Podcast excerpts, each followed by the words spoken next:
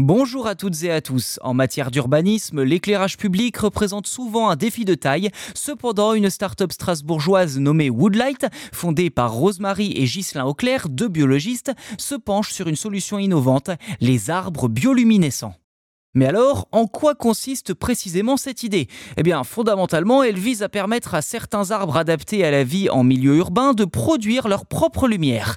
Pour simplifier, la bioluminescence découle d'une réaction chimique entre une enzyme et le substrat d'un organisme. La lucéphrine, une molécule du substrat, s'associe à la lucépharase, une enzyme, pour former de l'oxyluciférine, une molécule capable d'émettre une lumière bleue-verte. Alors voilà, c'est certes résumé, mais pour le principe, vous voyez à peu près ce que propose Woodlight. Pour concrétiser cette idée, les deux biologistes doivent désormais identifier les gènes responsables de la bioluminescence chez certains organismes afin de les introduire dans les arbres et peut-être même dans d'autres plantes à l'avenir. Et en cas de réussite, ce projet offrirait plusieurs avantages. Tout d'abord, ces arbres pourraient émettre de la lumière sans nécessité d'électricité pour leur éclairage, ça va de soi, ce qui constituerait une avancée considérable.